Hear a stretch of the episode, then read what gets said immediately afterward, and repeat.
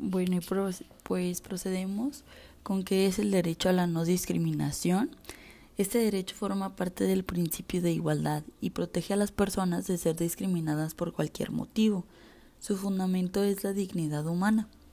La Declaración Universal de los Derechos Humanos establece que todos los seres humanos nacen libres e iguales en la dignidad y derechos, por lo que no es justificable distinguir, excluir o tratar como inferior a persona alguna si no existe un fundamento razonable para ello.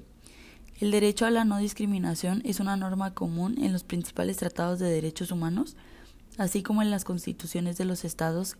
Se le considera un derecho que vaya más allá de lo jurídico, cuya función es que todas las personas puedan gozar de todos sus derechos humanos en condiciones de igualdad, pues cada vez que un derecho se vulnera se acompaña de la violación al menos de otro derecho humano.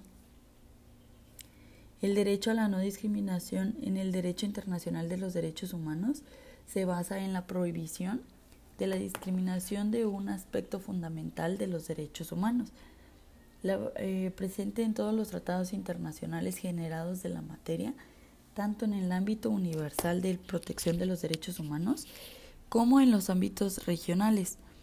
Las convenciones generales del Sistema de Naciones Unidas que contienen cláusulas de no discriminación respecto, respecto de los derechos consagrados en sus textos son la Declaración Universal de los Derechos Humanos, artículo 2, en el Pacto Internacional de Derechos Civiles y Políticos, que es el artículo 2.1, y el Pacto Internacional de los Derechos Económicos, Sociales y Culturales culturales que pertenece al artículo 2.2.